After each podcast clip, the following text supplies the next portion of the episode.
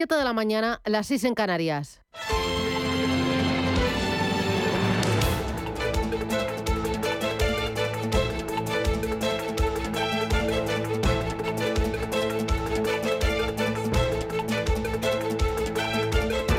Capital Intereconomía, con Susana Criado.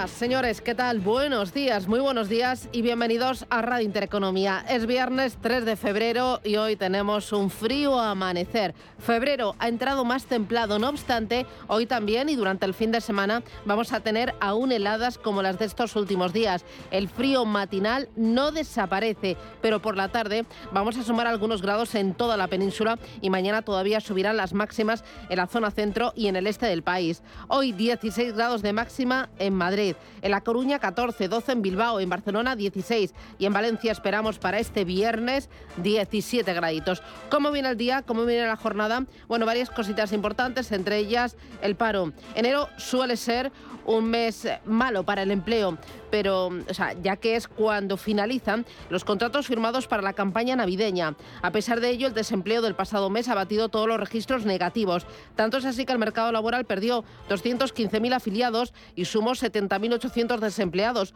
cuatro veces más que en enero de 2022. Ahora bien, con el nuevo método desestacionalizado que el Ministerio de Seguridad Social aplica este año, el resultado es totalmente opuesto. Sí, le hemos dado la vuelta a la tortilla. Los más de 200.000 ocupados perdidos se convierten en una ganancia de afiliados de casi 60.000.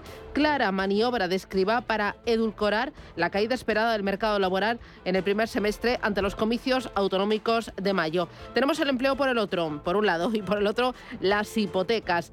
Topar las hipotecas expulsa a los más vulnerables.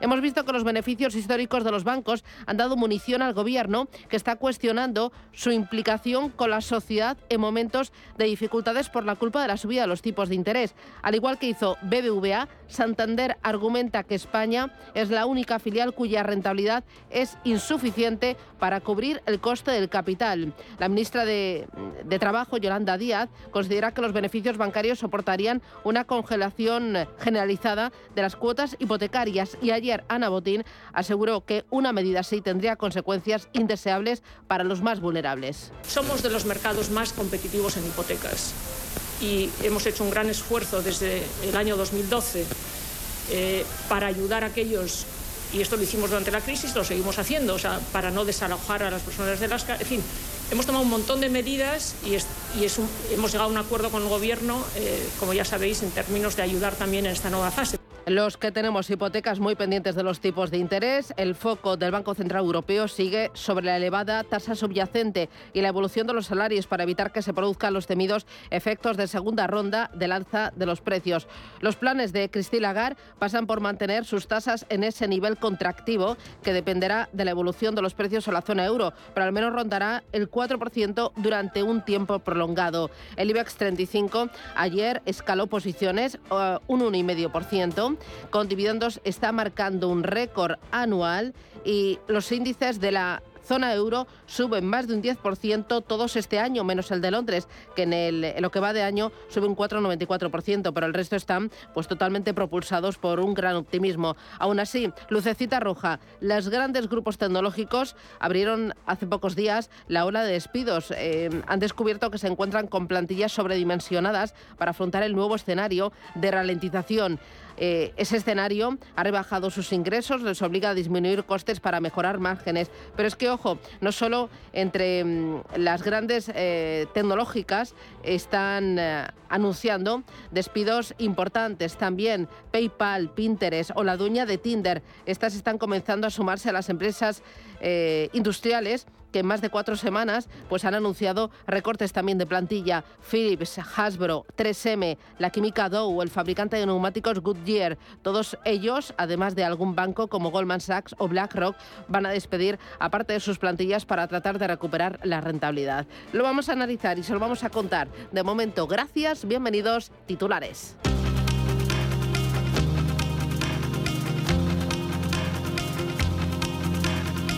En Radio Intereconomía. Las noticias capitales.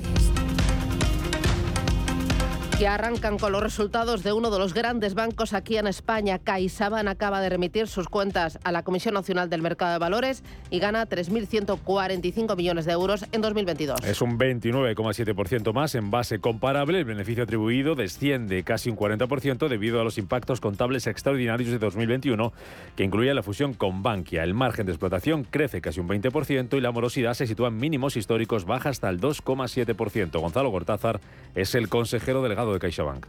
En CaixaBank hemos completado un año muy positivo en términos de dinamismo comercial, calidad crediticia y fortaleza financiera. La cartera de crédito sano crece en 11.000 millones, hasta los 351.000, con una favorable evolución de la nueva producción. Y pese a la volatilidad de los mercados, CaixaBank ha logrado una captación neta de recursos por importe de casi 7.000 millones de euros. Tras estas cuentas, CaixaBank propone el pago de un dividendo de 0,23 euros por acción con cargo a los resultados de 2022, un 58% más que el año anterior. Hoy también vamos a conocer las cuentas de Naturgy y de Sanofi. Las grandes tecnológicas de Estados Unidos frenan su crecimiento en 2022. Apple gana un 13% menos en el último trimestre y reduce también sus ingresos. Además, las ventas de iPhone y de Mac estuvieron por debajo de lo esperado. Viene bajando un 3% en After Hours. Tim Cook es el consejero delegado de Apple. Como resultado de un entorno desafiante, nuestros ingresos se redujeron un 5% en tasa interanual. Permítanme analizar los tres factores que han afectado al desempeño de nuestros ingresos en el trimestre. El primero fue el cambio de divisa. Tuvo un impacto de casi 800 puntos básicos en eh, tipo de cambio constante. El segundo factor fueron los desafíos relacionados con el COVID-19 que han afectado significativamente el suministro de iPhones durante casi todo el mes de diciembre. El tercer factor ha sido un factor macroeconómico desafiante desde la inflación hasta la guerra en el este de Europa y los impactos duraderos de la pandemia. Sabemos que Apple no es inmune a ella.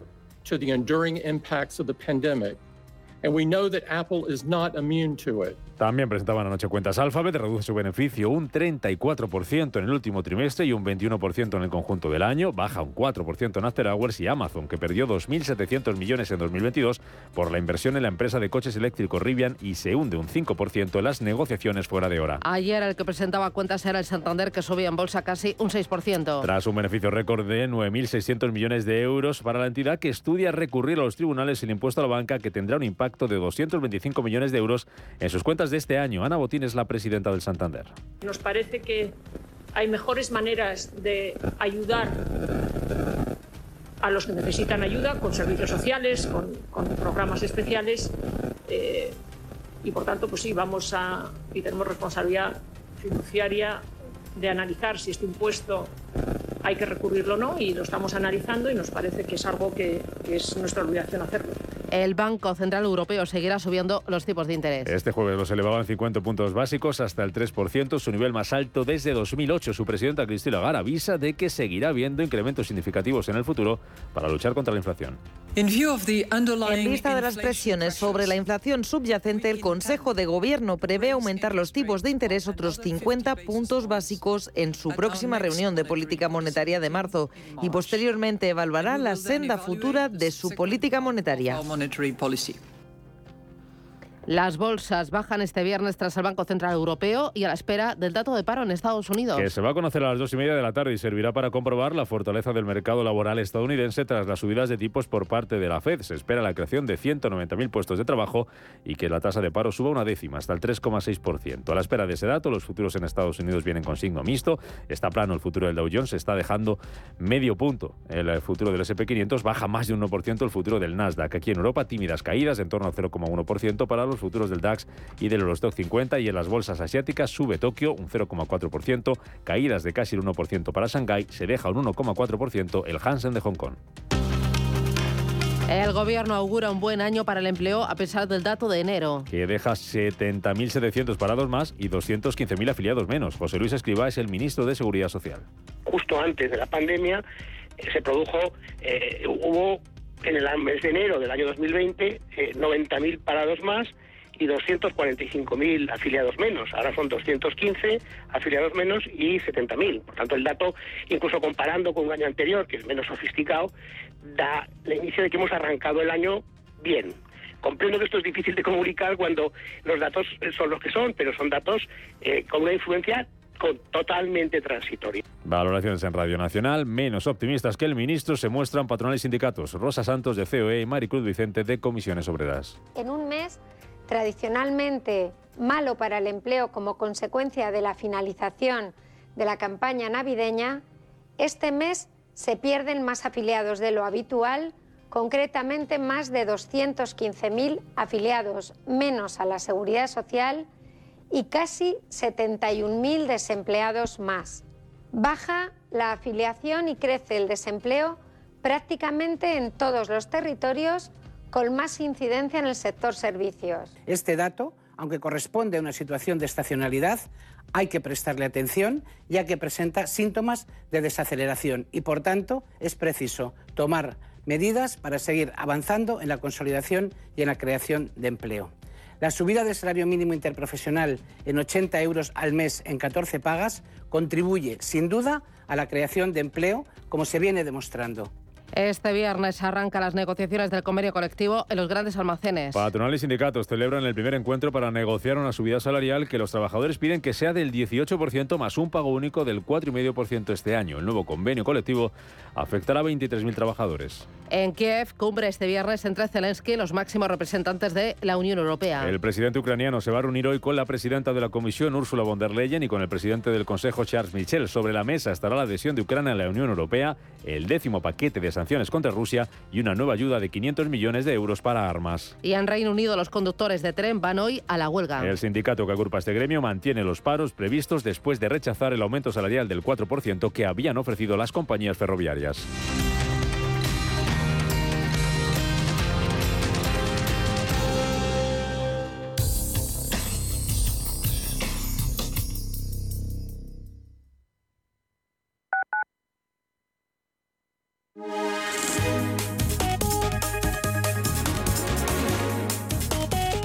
Alliance Bernstein, comprometidos con la sostenibilidad y el cambio climático, les ofrece la información del tiempo.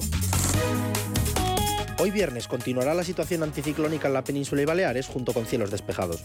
En el norte de Galicia, sur de Andalucía, Alto del Ebro y el Cantábrico Oriental se esperan intervalos de nubes bajas matinales. También habrá intervalos nubosos más persistentes en el este de Baleares y áreas del estrecho, sin descartar algún chubasco ocasional de poca importancia. En Canarias, cielos nubosos en las islas de mayor relieve, con baja probabilidad de chubascos ocasionales. Las temperaturas máximas irán aumentando en la península y descendiendo en los archipiélagos. Las mínimas ascenderán en zonas de y descenderán en el norte de Galicia, el Cantábrico Oriental, el Ebro, la meseta norte y los litorales del sureste. Alliance Bernstein, comprometidos con la sostenibilidad y el cambio climático, les ha ofrecido la información del tiempo. Hola, soy Javier García Viviani. Presento Cierre de Mercados en Radio Intereconomía. Cierre de Mercados es como el punto en la I. Un programa que deja las cosas en su sitio. Di que nos escuchas.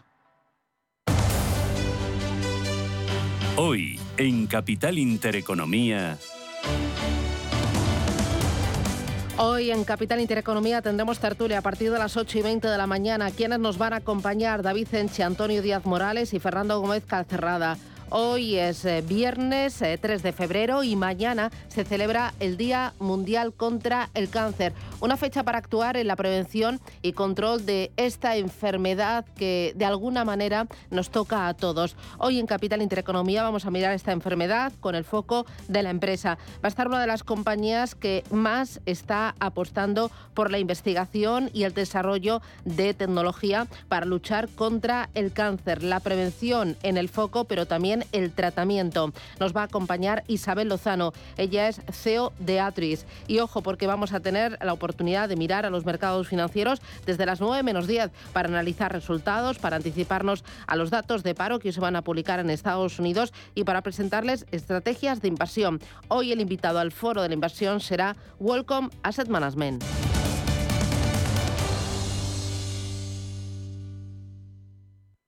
Cada sábado, en Rienda Suelta, te contamos todo lo que se cuece en el panorama ecuestre. Deporte, actualidad, ocio, cultura, tradición, salud y mucho más. De 2 a 3 de la tarde, todos los sábados, en Radio Intereconomía, galopamos en las ondas con Rienda Suelta. Radio Intereconomía. Eres lo que escuchas.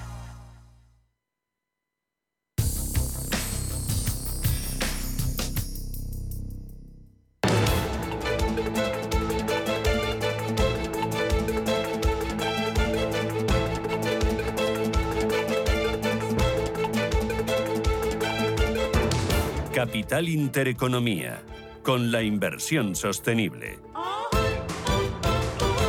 7 y 15 minutos de la mañana echamos un vistazo a los mercados. Lo primero es así a tiempo real. ¿Qué está pasando, Manuel Velázquez? Buenos días. Buenos días, Susana. Pues tenemos eh, signo mixto, tenemos eh, números verdes en la plaza de Tokio, avanzando un 0,37% el Nikkei, ganancias moderadas también del 0,45% para el Kospi surcoreano.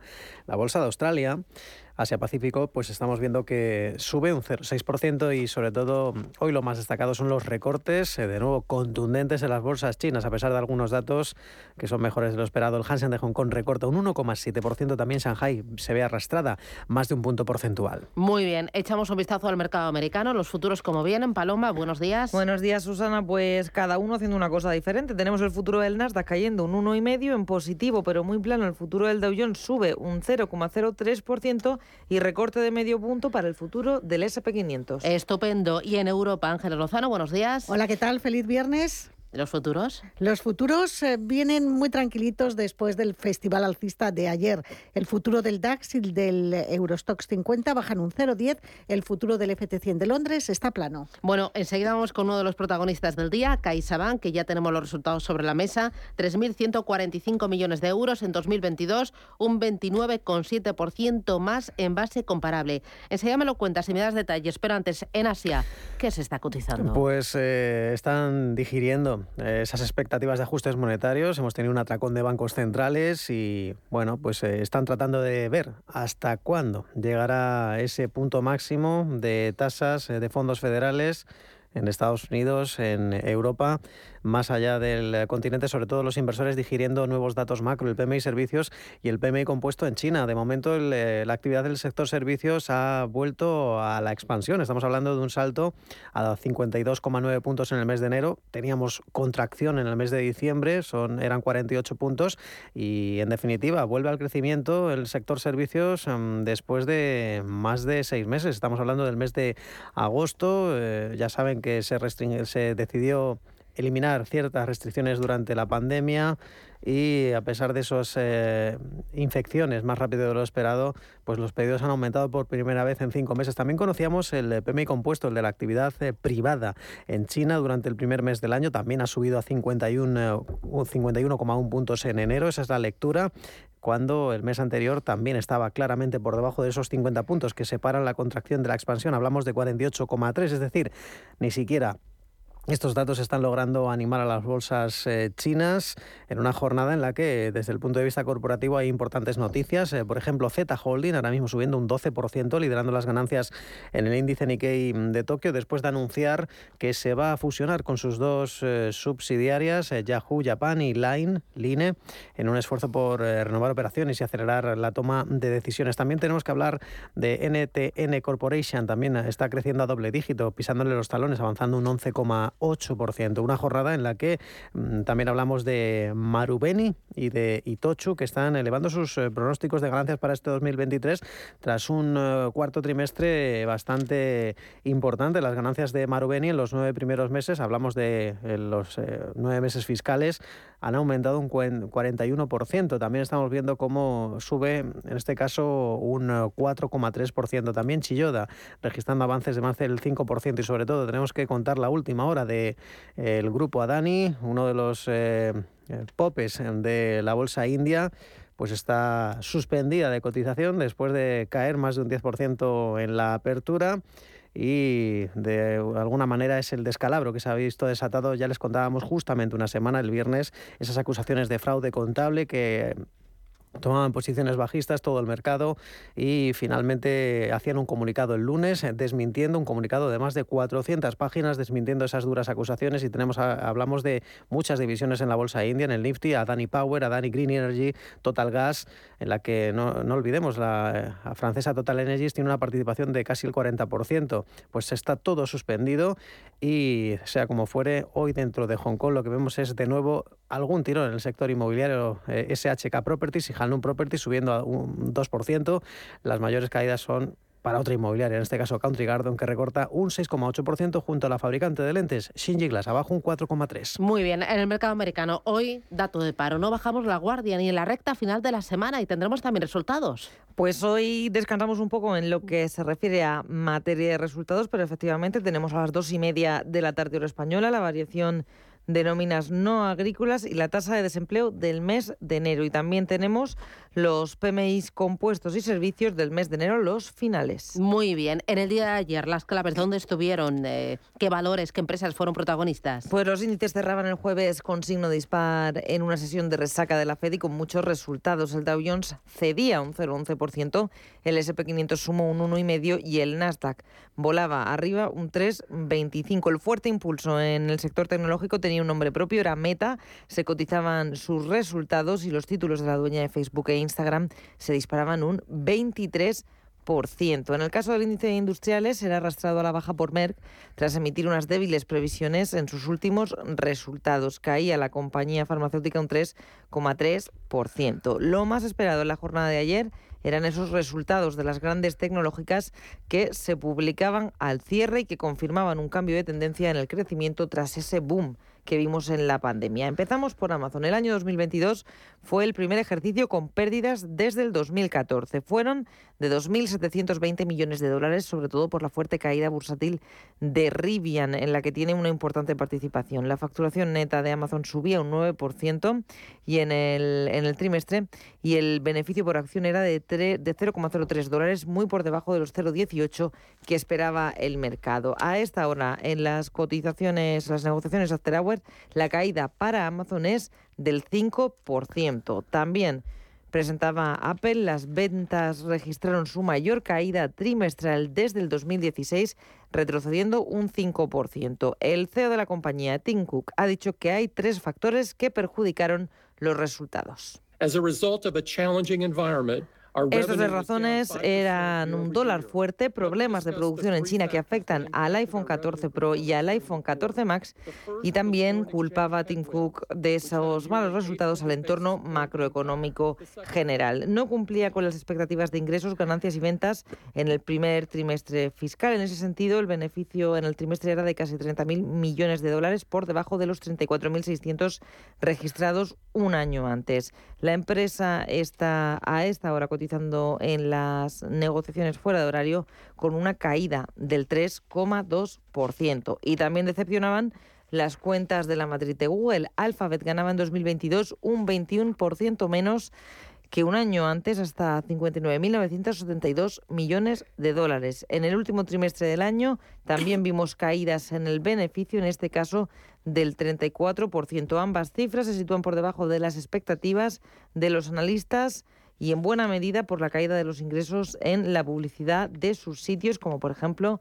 la plataforma de vídeos YouTube. A esta hora caídas de 5 puntos porcentuales para Alphabet. Y dejando a un lado los resultados y mirando a la macro, se conocieron ayer datos de paro semanal, bajaban hasta las 183.000 solicitudes y sorprendieron al consenso que anticipaban subidas de hasta 200.000. Esta es la previa a ese informe del empleo que vamos a conocer a las dos y media de la tarde. Muy bien, importante otro valor es FedEx, el grupo de mensajería avanza un 16% tras conocerse los detalles de su plan para reducir en más de un 10% la plantilla de directivos. La acción de la compañía ha recuperado el soporte de los 200 dólares que perdió a mediados de septiembre del año 2022. Ha anunciado FedEx un plan para cerrar oficinas y congelar también contrataciones y esto le ha gustado al mercado.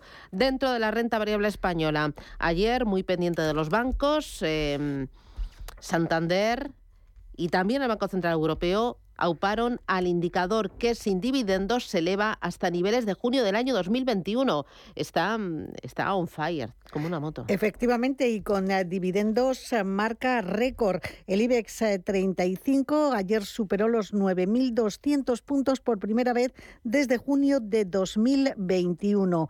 El Santander recibía con eh, fuertes compras sus resultados, el resto del sector también, y eso le permitía al IBEX, un índice muy bancarizado, sumar un 1,45%. El Banco de Inglaterra ayer ejecutaba una nueva subida de 0,5% los tipos de interés, que pasan del 3,5% al 4%, es el nivel más alto en 14 años, y el Banco Central Europeo también cumplió con el guion, elevaba los tipos en 50 puntos básicos hasta el 3 y prometía otra subida de medio punto en el mes de marzo. Escuchamos a Christine Lagarde, la presidenta de la institución.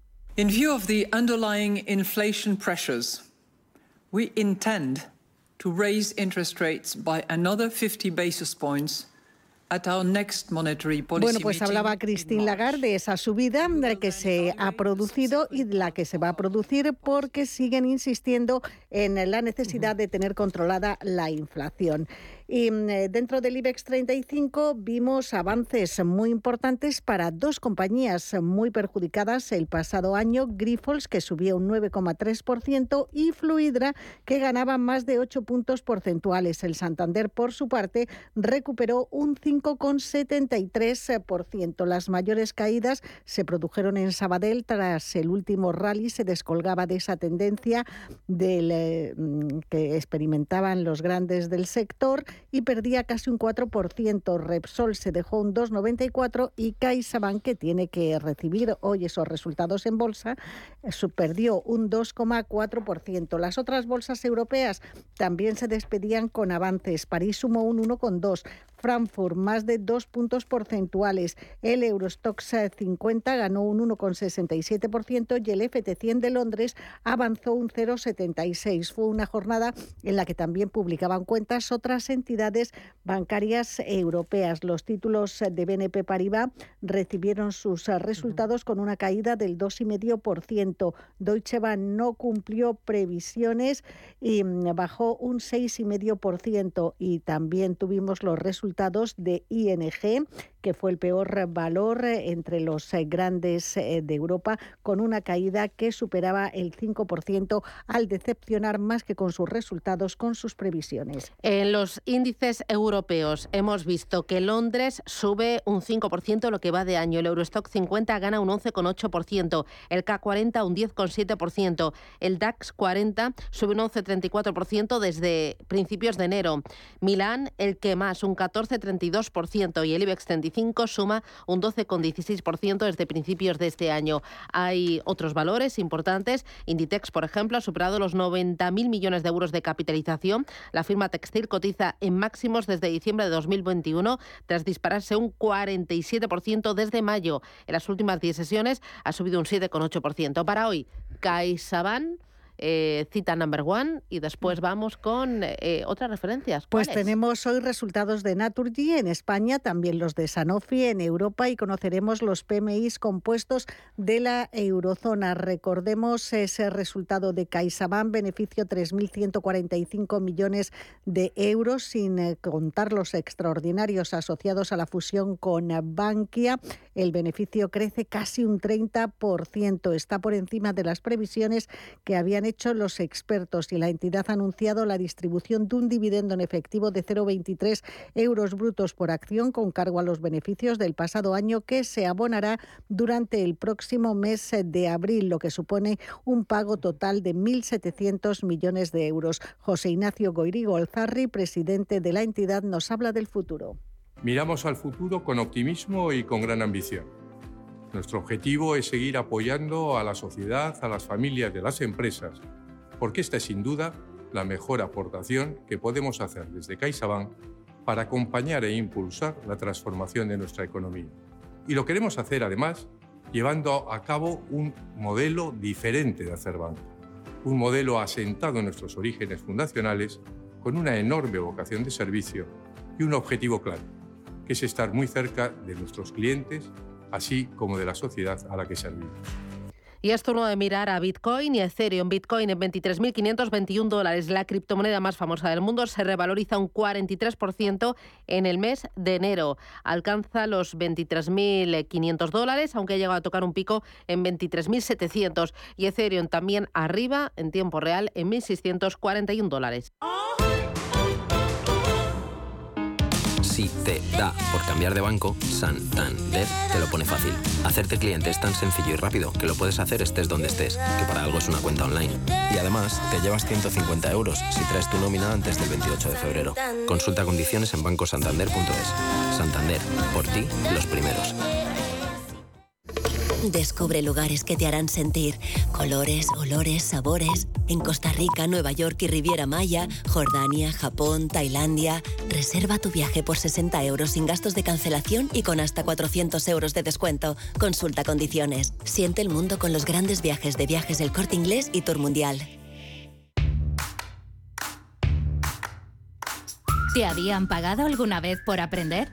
Bueno, quizás tus padres te hacían algún regalito al finalizar el curso, pero ¿te habían pagado alguna vez 200 euros por aprender de trading? El broker IG lo está haciendo. IG está dando bono de 200 euros para operar en Turbo 24. ¿Cómo conseguirlo? Abrir cuenta real, hacer el curso de tres vídeos tutoriales y aprobar el test final. Más información en IG.com.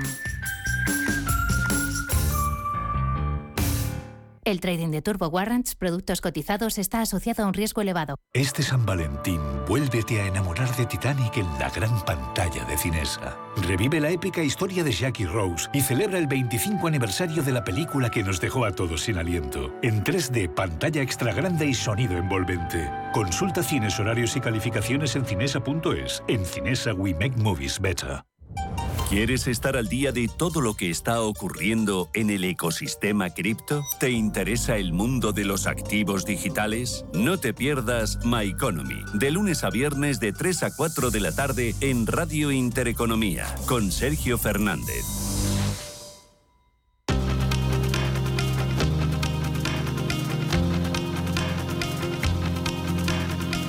La información al minuto, la actualidad al momento. Capital Intereconomía. España recibió 71,6 millones de turistas internacionales el año pasado. La cifra está por encima de la del pasado ejercicio, peor todavía de las de antes de la pandemia. El gasto alcanzó los 87.000 millones de euros, todavía un 5% inferior al de 2019. El ministro de Seguridad Social espera tener lista la segunda pata de la reforma de las pensiones antes de que termine este mes de febrero. Declaraciones de José Luis Escriba en Radio Nacional. Como son muchos elementos los que hay en la reforma de pensiones, que es el cierre final, que ya es el paquete final, hemos tirado muchas cosas, pero quedan algunas, pues esto hace que en los detalles pues vayamos eh, convergiendo. Yo soy, por supuesto, optimista de que lo resolveremos en las próximas semanas. La justicia condena a Amazon por tener a más de 2.000 repartidores como falsos autónomos. Los trabajadores serán obligados a utilizar su propio vehículo para repartir los paquetes. Siemens Gamesa duplica sus números rojos y pierde 884 millones de euros entre octubre y diciembre. La compañía de aerogeneradores no descarta llevar a cabo nuevos despidos si no mejoran las cifras de pedidos. El precio medio de los carburantes vuelve a subir esta semana. La gasolina se ha encarecido un 1,5% en los últimos siete días y el diésel casi un 1%. Santander subirá un 4,5% el sueldo a todos sus empleados en España. El incremento se aplicará en la nómina de marzo y tendrá efecto retroactivo desde el 1 de enero. Y la Confederación Española de Cajas de Ahorros pide tiempo para que las medidas de alivio hipotecario alcanzadas con el Gobierno surtan efecto. Alberto Aza es su portavoz. Debemos dar tiempo a que estas medidas surtan efecto y seguiremos eh, estrechamente su implantación analizando los avances que vayamos consiguiendo. Por último, cabe destacar que contar con un sector financiero fuerte es esencial para el progreso de la sociedad y para que la economía funcione, puesto que sólo así se puede proporcionar financiación a la actividad real. Y Ford reconoce que está estudiando reducir su presencia en Europa. La automovilística estadounidense quiere impulsar su rentabilidad en el viejo continente, donde en 2022 solo registró un resultado de explotación de 47 millones de dólares.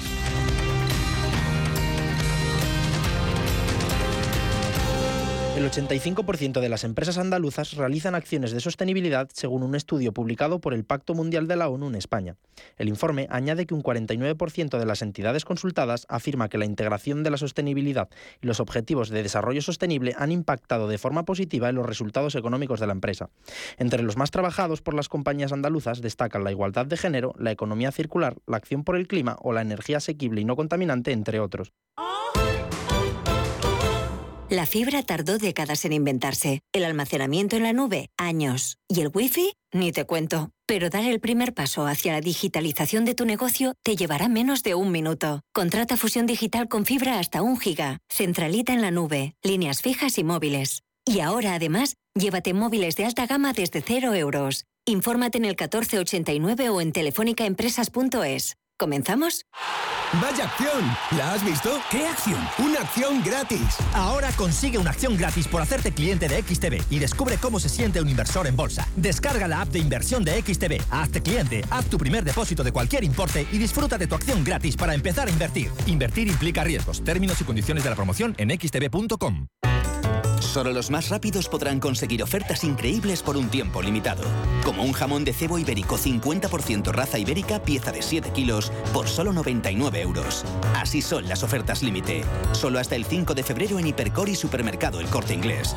Tus compras en tienda web y app.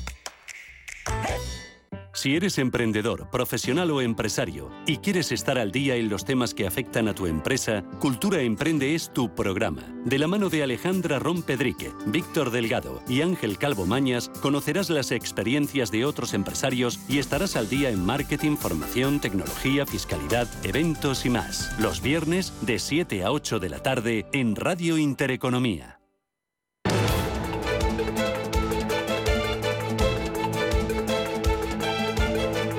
Primer análisis de la mañana. Con Juan Pablo Calzada, que es economista y asesor financiero. Juan Pablo, ¿qué tal? Muy buenos días. Eh, muy buenos días a todos. Bueno, eh, vamos a ir por partes porque tenemos muchos eh, temas que analizar en el día de hoy. Uno de ellos es el dato de paro referido al pasado mes de enero que conocimos ayer a las 9 de la mañana. Aquí lo explicamos, lo analizamos y hemos visto que el dato ha sido realmente malo, aunque Escriba habla de la forma de desestacionalizar la afiliación, que esto suma 60.000 puestos de trabajo y camufla ese mal arranque del mercado laboral en el presente 2023. Perdió 215.000 puestos de trabajo sin ese ajuste.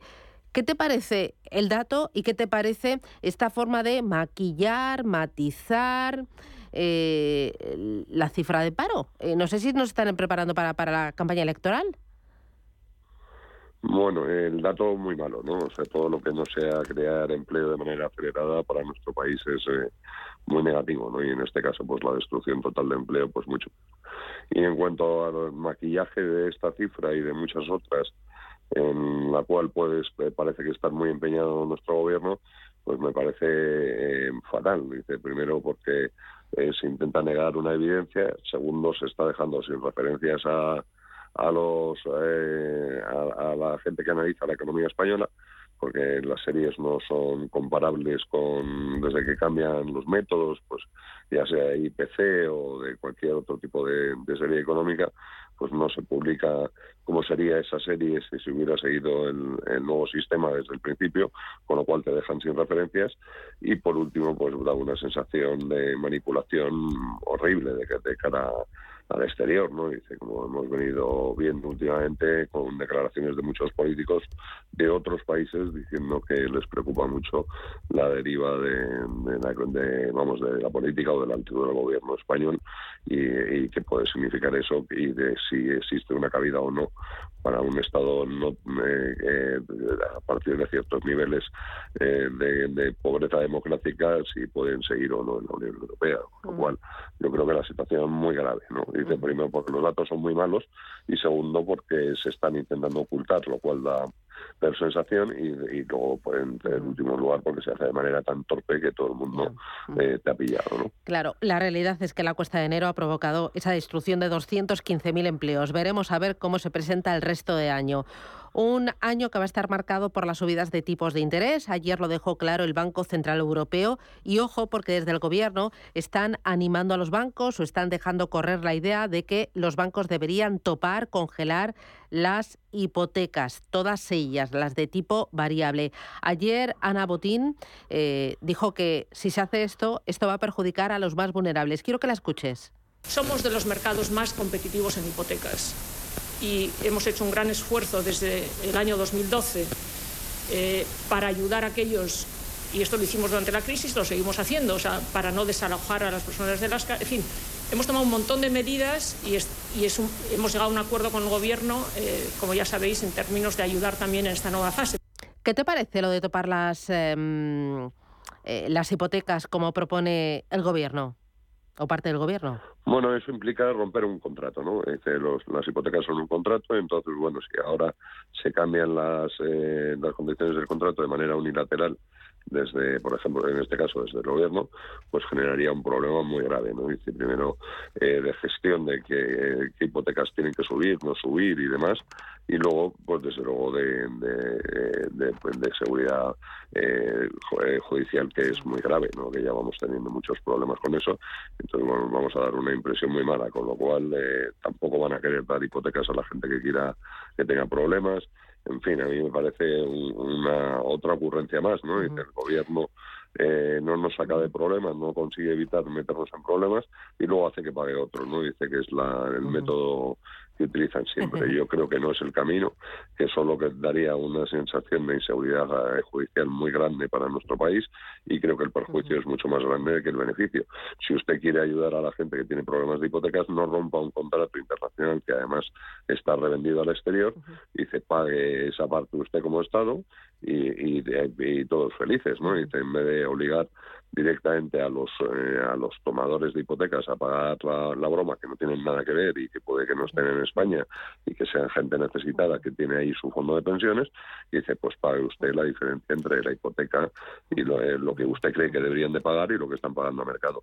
Pero vamos nunca es buena idea eh, manipular mercados y además mercados tan importantes como el inmobiliario que si no funciona no funciona bien la economía. Hablando del inmobiliario y hablando de manipular el Partido Socialista y sus socios y de ocurrencia siguen perfilando la ley por el derecho a la vivienda. Una de las últimas medidas que se está debatiendo es la de prohibir a las agencias inmobiliarias que cobren honorarios a los inquilinos por el servicio de gestión del alquiler. ¿Buena idea? Bueno, y lo van a hacer gratis. Eh, o sea, se van a levantar por la mañana y dicen, bueno, vamos a hacer este servicio que el mercado lo demanda, porque si no, no se podría vivir de ello. Y dice, vamos a hacerlo gratis por, a partir de ahora porque somos así. ¿no? Ellos, desde luego, es que son una ocurrencia detrás de otra, nada reflexionadas y siempre paga otro. ¿no? Y igual que el salario mínimo interprofesional es, lo ha hecho muy bien el gobierno, dice, pero lo pagan las, los empresarios. dice, ahora, eh, pues tenemos problemas con el pues que lo paguen las agencias inmobiliarias que se vayan a su casa, ¿no? Dice que dejen de trabajar, renuncien a ganar dinero y se vayan a su casa, porque esta es una comisión muy importante para su supervivencia. Yo, desde luego, eh, me parece increíble que en vez de eh, aquí afrontamos los mismos los problemas de la misma manera. Dice, primero, no teniendo nunca la culpa el, las administraciones y segundo, que pague otro. Dice, esto no es camino, no es serio y luego, por supuesto, pues atenta enormemente contra la libertad de mercado de, de muchos sectores, ¿no? Dice, ya empezamos a dar una sensación de una economía dirigida o de otro tipo de régimen político que no es el que teóricamente nos corresponde, que empieza a dar mucho miedo a los inversores. Y esto sí que puede ser un problema muy grave, porque nos podemos encontrar con falta de financiación para la famosa recuperación que nunca llega, ¿no? Dice, pues seguimos todavía eh, por debajo de los niveles de, de pandemia. Dice, entonces, bueno, pues necesitamos ahora mismo más que nunca inversión y crecimiento y con unas medidas de este tipo por parte del gobierno, pues yo creo que eh, los inversores privados se van a alejar muy mucho de, lo que propongamos. Y una cosita más, muy rapidito, a modo de titular, eh, Juan Pablo, de la cumbre de esa reunión de alto nivel, Marruecos, España, va por la edición número 12. ¿Tú crees que desde el punto de vista económico va a ser importante? ¿Se van a traer acuerdos. ¿Cómo lo ves? Es un socio muy destacado de España. Lo es, pero también es un competidor, o sea que hay que tener mucho cuidado. Eh, yo la verdad es que esta cumbre me parece un poco surrealista. Primero que eh, el país, el, vamos, el, máximo, máximo dignatario del país que recibe, que te recibe, se vaya de vacaciones para no recibirte me parece un poco sorprendente. Y luego, bueno, pues parece que tampoco son eh, unos grandísimos acuerdos, ¿no? que parece que tienen siempre mucha más repercusión, son más importantes y, de mayor eh, dimensión económica siempre los acuerdos con, con Francia que con España. La verdad es que la, la, relación entre España y Marruecos pues eh, es problemática, nunca parece que llegamos a la igualdad, siempre hay uno que quiere ser superior al otro y yo, bueno, pues mire, sí que seguro que algo nos beneficia, pero vamos, no tanto nos beneficia cualquier otra situación con Europa. Que nos vamos, te había pedido titular. Gracias, que tengas buen viernes, cuídate. Buen viernes. Tienes claro lo que quieres. En Cuchabank te lo ponemos fácil. Hipotecas Cuchabank, donde terminan las comparaciones. Más info en cuchabank.es. Escúcheme, la tengo sujeta, no la soltaré. Con motivo de su 25 aniversario, Titanic vuelve a la gran pantalla. En Cine Yelmo tienes la oportunidad única de volver a disfrutarla remasterizada en 3D. Una experiencia que te llenará de emoción y te hará recordar una increíble historia de amor. Llamaban al Titanic el buque de los sueños. Vuelve a vivir y por tiempo limitado Titanic en Yelmo Cines a partir de este 10 de febrero. Consigue ya tus entradas en yelmocines.es o en nuestra app.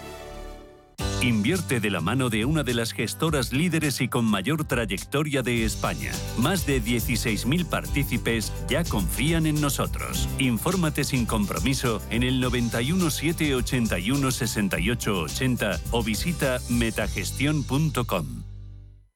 Los viernes a las 10 de la noche tienes una cita con otro gato, el gato gourmet. Andrés Sánchez Magro presenta una guía semanal gastronómica, enológica, de restaurantes, literaria, musical, con todos aquellos ingredientes necesarios para cocinar la buena vida. El gato gourmet, los viernes a las 10 de la noche aquí, en Radio Intereconomía.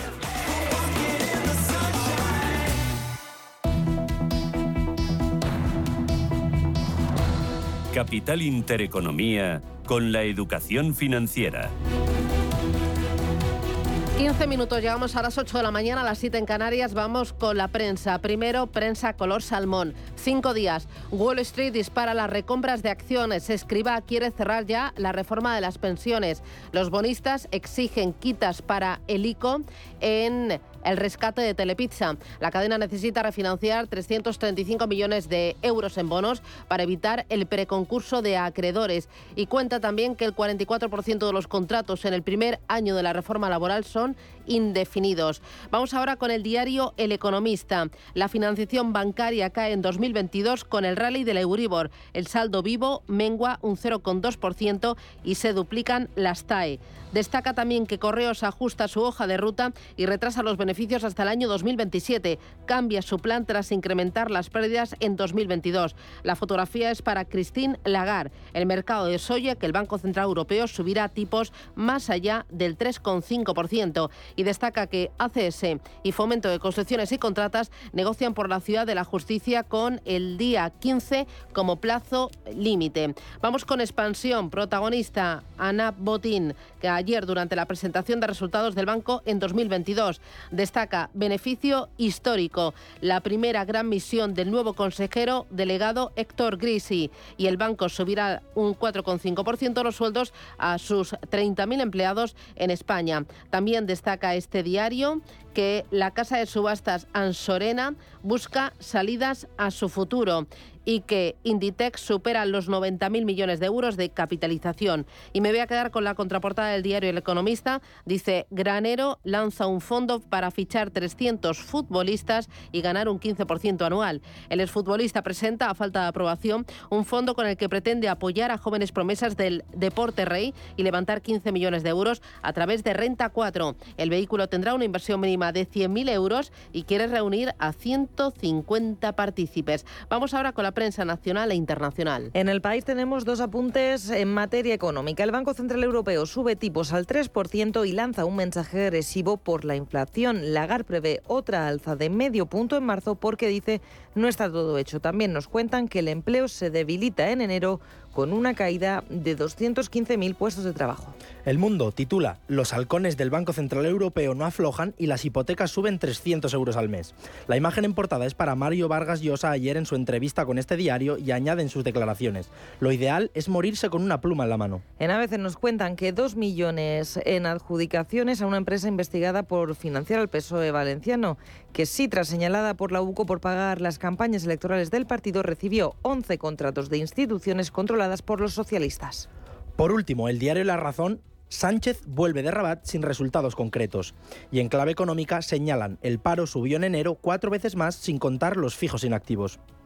Vamos ahora con la prensa internacional. Empezamos en nuestro país vecino, en Francia. En Le Figaro se centran en la reforma de las pensiones. Dicen, Borne insiste en sus argumentos antes del examen de los eurodiputados. La primera ministra todavía está tratando de convencer de la relevancia de su proyecto y se basa en el debate parlamentario para confrontar a la oposición. El diario Les Eco señala las intenciones de Manuel Macron para la reactivación nuclear. El jefe del Estado se reúne este viernes con un Consejo de Política Nuclear para presionar sobre costes y plazos y poder lograr que las promesas hechas hace un año en Belfort se transformen en logros. Vamos a Reino Unido. En The Times nos cuentan que British Gas ordena detener el ajuste forzado de los medidores. Esta decisión la tomaba anoche el regulador de energía británico buscando proteger a los clientes más vulnerables hasta que la empresa pueda demostrar que está cumpliendo con todas sus obligaciones legales. The Guardian titula Zelensky presiona por el décimo paquete de sanciones de la Unión Europea en la reunión de ayer en Kiev. Hoy es el segundo día de conversaciones entre la Unión Europea y Ucrania, mientras el presidente Zelensky dice que el ritmo de las sanciones se ha desacelerado. En Alemania vamos a mirar al Frankfurter Allgemeine. Se hacen eco de las declaraciones de Vladimir Putin. Dice, estamos nuevamente amenazados por los tanques alemanes. El presidente ruso aprovechaba ayer para presentar la guerra de Ucrania como una agresión del occidente colectivo. Vamos ahora con la prensa estadounidense. El Washington Post avisa de que un globo espía chino ha sobrevolado Estados Unidos según el Pentágono. Funcionarios de defensa estadounidenses aseguran haber visto el globo de gran altitud sobre Montana, pero no especificaron su paradero actual. El Pentágono consideró derribarlo, pero optó por no hacerlo por temor a que los escombros pudieran causar lesiones. Y terminamos con el Wall Street Journal que mira los resultados empresariales de las tecnológicas que se presentaban anoche en Wall Street. Dicen que a medida que se enfría la demanda, tras tres años de ganancias de las compañías tecnológicas más grandes del mundo, ahora luchan para salir de una desaceleración generalizada.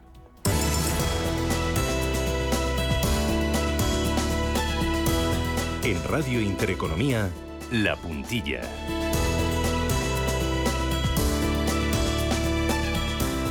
Con Carlos Siemens, que es gestor de cuentas seniors de Ivan First en España. Carlos, ¿qué tal? Muy buenos días. Hola, muy buenos días. Bueno, ya la semana pasada lo estuvimos contando, el euro sigue recuperándose. Ha llegado a alcanzar los 1,10 eh, unidades por dólar y esto supone que se ha revalorizado más de un 13% en los últimos cuatro meses. Ahora se ve impulsado por esa nueva subida de tipos de interés por parte del Banco Central Europeo y pensando también que el Banco Central Europeo tiene más margen de, mm, de, subida todavía que la Reserva Federal de Estados Unidos. Esto va a estar detrás de su evolución, ¿no? Eh, se entiende que, va a seguir alto.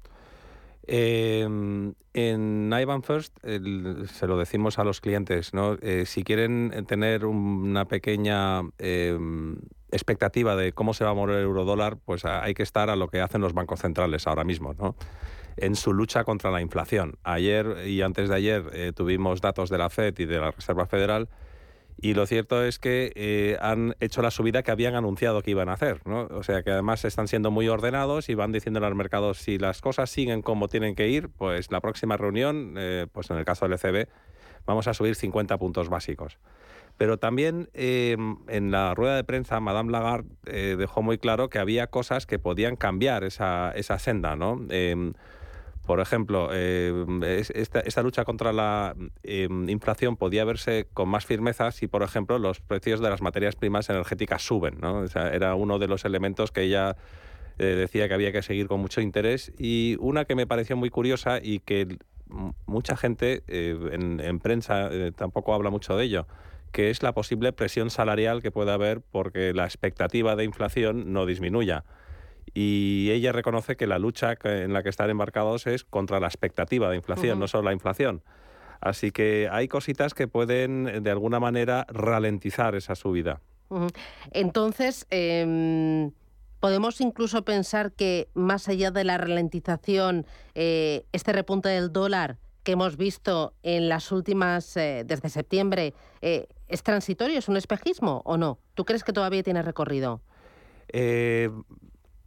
El año pasado, cuando, cuando pues, el escenario geopolítico que tenemos ahora en Ucrania se produjo, junto con un repunte de la inflación, el mercado entró en pánico y a comprar dólares, a comprar dólares, hasta llevárselo al 0,96. Eso es normal. Cuando el mercado tiene miedo, se aprovisiona de dólares. O sea, hace falta dólares para comprar materias primas. Ah, es la moneda de refugio eh, sí, sí, sí, es, es la moneda de reserva y de refugio.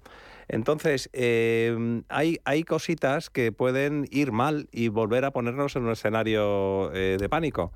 Normalmente cuando el mercado piensa que el euro va a subir, no piensan en nada que no sea que el euro va a subir. Pero, em, por ejemplo, eh, si el gas y el petróleo vuelven a subir porque el frío pues arrecia en Europa, es hora que mm, el mercado necesite comprar dólares para comprar más, más gas y petróleo. Y por supuesto, el escenario geopolítico, pues cuando Putin hace una declaración como diciendo el fantasma de la Segunda Guerra Mundial y cosas así, pues si pasa cualquier cosa que cambie el escenario bélico, eh, el mercado entrará en pánico de nuevo y, luego harán lo que siempre, comprar dólares. Bueno, nos fijamos mucho en el dólar, pero entiendo que también hay que tener en el radar otras divisas. Sí, eh, lo cierto es que nos fijamos mucho en el dólar con, razón, ¿no? Es la moneda más negociada del mundo con diferencia, Y la segunda es el euro. Por tanto, el euro dólar es un par que eh, nos dice mucho, o sea, la cotización es un precio, el precio tiene mucha información y nos dice mucho sobre cómo van eh, las principales áreas geográficas del mundo. Pero muchas divisas nos dan otra información, ¿no? Aquí se puede entrar en mucho detalle, por ejemplo, la relación entre el peso chileno y el precio del cobre. Pero yo me querría quedar con tres. Una es la libra esterlina, porque em, el Reino Unido y la Unión Europea son eh, partners comerciales muy importantes. Y de hecho, eh, el Brexit lo que produjo es una bajada de, la libra esterlina, pues aunque no hay aranceles, pero hay muchos impedimentos al comercio cuando estás fuera de la Unión. Bueno, y también por desconfianza sobre la marcha de su economía, ¿no? Bueno, es que ahora mismo lo que tienen es un circo que cada, cada, cada poco cambian de primer ministro, no convocan elecciones, o sea, hay un malestar evidente, ¿no? Hay otra divisa que creo que es muy interesante seguir, que es el franco suizo, porque es donde se refugian los inversores europeos cuando desconfían del euro. Entonces, si vemos pues un franco suizo muy por debajo de la paridad, pues podemos de alguna manera intuir que ha habido muchos flujos eh, de, refugiándose ahí de la zona euro. Y por último, el yuan chino. El yuan chino no es que sea una moneda de reserva, no es que todo lo que se haga con China se haga en yuanes, pero nos da una idea también, pues que si la actividad económica parece que va a aflojar un poco en China, pues que podemos contar con pequeñas bajadas del precio en el yuan. Bueno, son muchas monedas las que hay que tener en el radar y también son muchos elementos los que afectan a su cotización. Mencionabas la guerra, mencionabas también el caos, el circo que, tienen montado en el Reino Unido, eh, también las grandes magnitudes macroeconómicas o la actuación del Banco Central Europeo. Entiendo que para una pequeña y mediana empresa que está a su negocio, que está a, ingresar, a vender, a mantener el empleo, eh, abrir con nuevos proveedores, ¿no? con nuevos clientes. Esto eh, hay que delegar en alguien especializado que sepa. Eh, realmente hacer ese seguimiento es muy, muy costoso en tiempo y, hace falta a lo mejor incluso tener personas dedicadas a ello. Lo mejor es dejarse asesorar o dejarse ayudar y luego protegerse contra todas esas fluctuaciones. Pues es, eh, sale gratis asegurar los cambios a plazo. Así que. Incluso uno puede aprovecharse ¿no? de potenciales movimientos, no solo cubrir, sino aprovecharse. Sí, todo lo que sirve para cubrir también sirve para apostar. ¿no? Lo que pasa es que eh, aquí estamos para ayudar a las empresas a cubrirse, no para coger riesgos. Desde Ivan First en España, Carlos Siemens, enhorabuena por ese trabajo que estáis realizando con las pequeñas y medianas empresas, mm. ayudarlas a cubrirse de la volatilidad de las monedas. Gracias, cuídate. Gracias. Feliz viernes. Feliz viernes.